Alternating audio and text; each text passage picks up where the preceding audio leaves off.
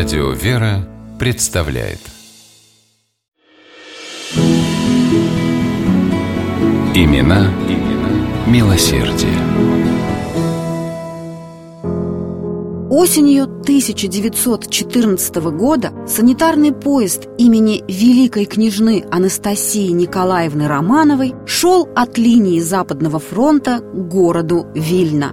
Вагоны были переполнены. С поля боя раненых везли в Виленский гарнизонный госпиталь. Молодая черноволосая женщина в фартуке сестры милосердия устало провела рукой по влажному лбу. За ночь она не сомкнула глаз и, кажется, ни разу не присела, делала перевязки, разносила лекарства, помогала доктору при срочных операциях. Звали женщину Нина Федоровна Бурова. Она была старшей сестрой милосердия санитарного поезда великой княжны Анастасии Николаевны.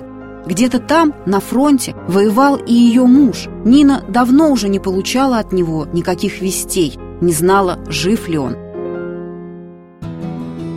Большевистский переворот 1917 года застал Нину в Петрограде, куда она к тому моменту перебралась из Вильна. Страну объял хаос.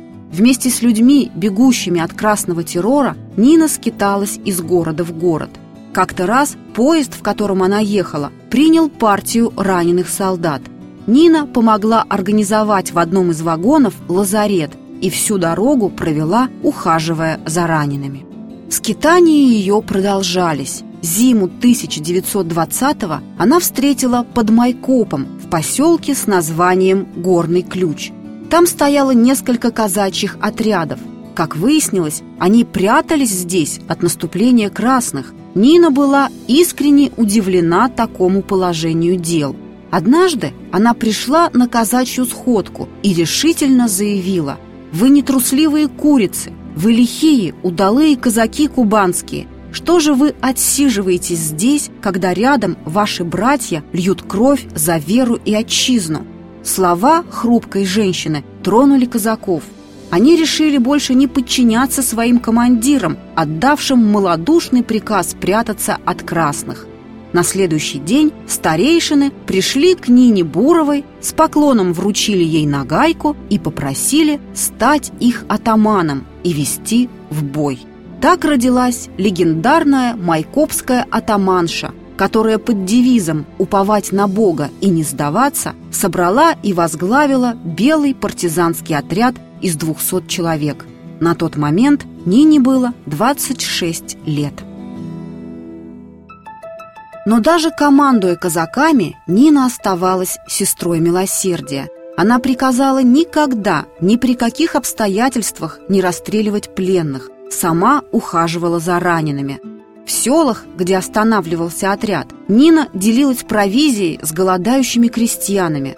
11 месяцев продержался отряд Нины Буровой. В октябре 1920-го она была тяжело ранена, взята в плен красноармейцами и отправлена на Соловки, в лагерь особого назначения. Нине удалось бежать из лагеря за границу. Так она оказалась во Франции, где встретила своего мужа, о котором уже несколько лет не имела известий. Оказалось, он тоже был арестован и пробрался за рубеж из Харькова почти одновременно с Ниной. Вскоре супруги переехали в Америку, в Вашингтон, где прожили всю оставшуюся жизнь. Там Нина Федоровна издала свои воспоминания о гражданской войне, которые сегодня являются большим раритетом и высоко ценятся историками как живое свидетельство о том непростом времени и о подвигах майкопской атаманши, сестры милосердия Нины Буровой.